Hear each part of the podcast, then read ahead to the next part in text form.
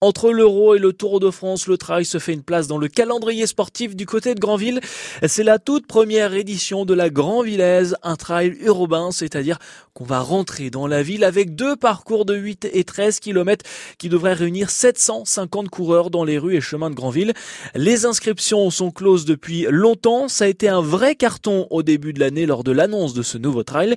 Et vous, si vous ne participez pas, eh bien, vous allez pouvoir encourager et applaudir les coureurs ce soir au départ de la mairie de Granville, les 750 coureurs s'élanceront à 19h30 avec une arrivée également prévue devant la mairie. Le parcours met en avant le territoire Granville avec de nombreuses surprises et animations.